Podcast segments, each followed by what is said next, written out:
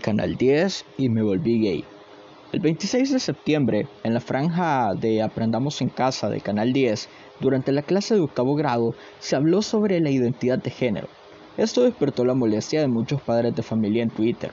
Estos exigieron que el medio de comunicación dejara de contaminar la mente de los estudiantes con la ideología de género. Pero, ¿quién tiene la culpa de este discurso?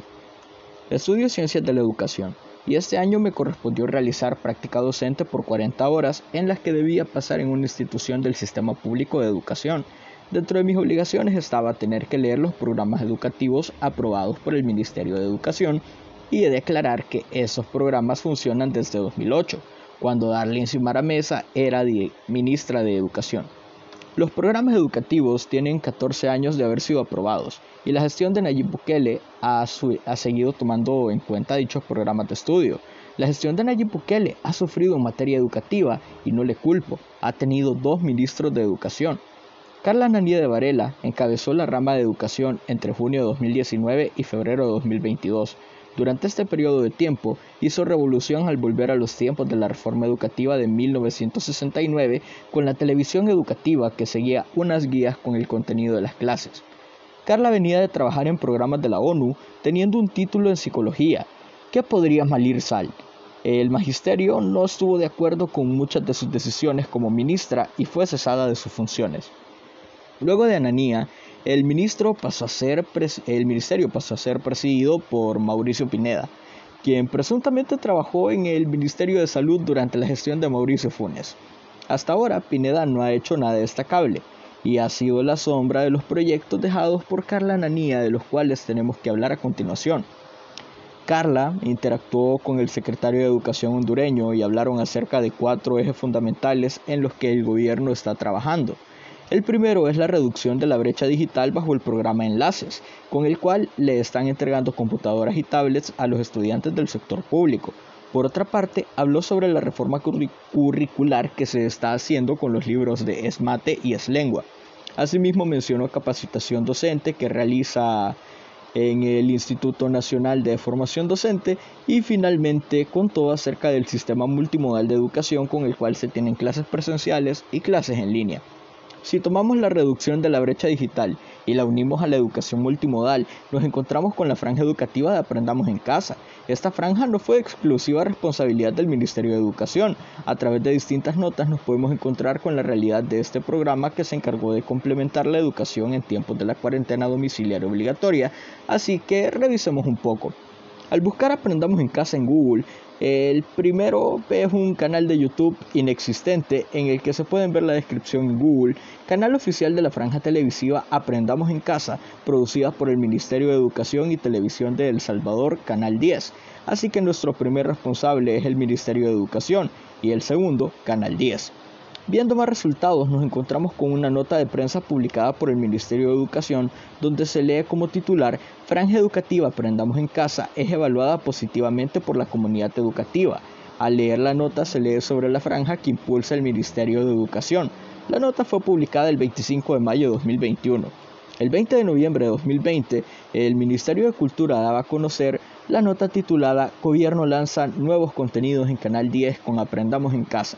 En la nota se enfatiza que el gobierno de El Salvador, a través del despacho de la primera dama Gabriela de Bukele, en conjunto con los ministerios de Educación y de Cultura, son los responsables de la transmisión de los programas de la franja, dado que estos mismos anunciaron nuevos programas en el Canal 10.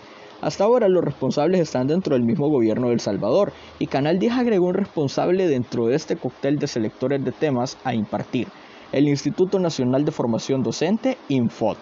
Precisamente el MINET dijo que cesaban el acuerdo con el Infot porque incumplió los estándares educativos que debía cumplir dicha programación al incluir contenido sexual no autorizado, por lo que dijeron que a partir de este momento Canal 10 asume por completo el diseño y programación de la franja educativa Aprendamos en casa. Pero, ¿cuál es el problema de todo esto? ¿Cuál fue el contenido sexual no autorizado? ¿Qué problema hay con esto? No puedo dar una respuesta a ciencia cierta, pero el Ministerio de Educación sí publicó un comunicado de prensa en el que destacan lo siguiente. En el MINET dicen estar conscientes de la responsabilidad que todos tenemos en el proceso de formación de nuestra niñez y adolescencia. Agregaron que van a realizar una reestructuración profunda del Infod para promover cambios que permitan una educación apegada a nuestra realidad y con la visión de este gobierno, incorporando los elementos e insumos necesarios para fortalecer al cuerpo docente que trabaja directamente con nuestros niños. Removieron de su cargo al director del Infod porque tienen claro que debemos siempre velar por la niñez, proteger su salud mental y fomentar los valores familiares que son la base de la sociedad salvadoreña. Agregaron que para el gobierno la formación y constante capacitación docente es prioridad, pero basada en el respeto a la vida, a la integridad y a la salud mental de los estudiantes. Asimismo, dicen tener el compromiso de revisar todos los programas que llegan desde el exterior para no permitir materiales que atenten contra nuestros principios ni contra la visión del país que queremos construir. En el comunicado también dicen que el gobierno trabaja en una reforma educativa completa con la visión de construir un mejor El Salvador que lograremos a través de la inversión en educación. Estamos conscientes que debemos fortalecer nuestros valores para que nuestros niños y adolescentes se desarrollen en un ambiente positivo para ellos y sus familias. La diputada oficialista Ronald Mancía dice, ¿cuántas generaciones han crecido y ahora pareciera que es la primera vez? ¿Por qué no enseñar principios y valores morales y enseñar que el respeto es universal? La exdiputada Felisa Cristales comenta, me tranquiliza y, me, y le garantizo que a los padres de familia también. Espero erradiquen esos ideales de todos los planes de estudios. Por ahora tengo muchos ideales conservadores, pero ¿y los programas de estudios salvadoreños qué dicen? Ahora voy a ese punto. La clase es de octavo grado, por lo que según el programa de clase corresponde a la unidad 4 llamada Familia, Cultura y Adolescencia. El objetivo de esta unidad es analizar con sentido crítico las conductas adolescentes y su relación con factores socioculturales como la migración, los grupos sociales y los medios de comunicación social para favorecer la toma de decisiones responsables y la valoración de la acción educadora de la familia. Dentro de los contenidos se tiene que entender que existen contenidos conceptuales, actitudinales y procedimentales, por lo cual veremos estos contenidos bajo esa óptica. El contenido conceptual o el tema principal es la formación de identidad individual, social y sexual. El saber hacer es el redescubrimiento del proceso de formación de identidad individual, social y sexual por medio de la escritura y lectura de una autobiografía. Y por último tenemos el saber ser, que es la valoración de aspectos positivos de su historia personal. Desde el 2008, la óptica educativa tiene que ver con replantearse los roles sociales y autoconocerse para fijar una identidad sexual, algo que a los 14 años se vuelve sumamente relevante. Fuera de la religión, creo que debemos reconsiderar los gustos que cada persona tiene y comenzar a respetar la identidad de las demás personas, sean masculinos, femeninos o no binarios. Todos estamos en el mismo nivel social de aceptación e igualdad. Sobre el video solamente explicaron que es normal sentirse atraído por alguien de tu mismo sexo, por alguien del sexo opuesto o por gente de ambos sexos. Podría protestar y decir que hasta cierto punto es erróneo dado que no incluyeron a las personas asexuales. Para quienes no entiendan el concepto, la sexualidad es muy similar a la abstinencia de la que se habla en la Biblia. De toda la palabrería antes mencionada, creo que puedo desmentir al Minet y decir que este programa no es nada internacional.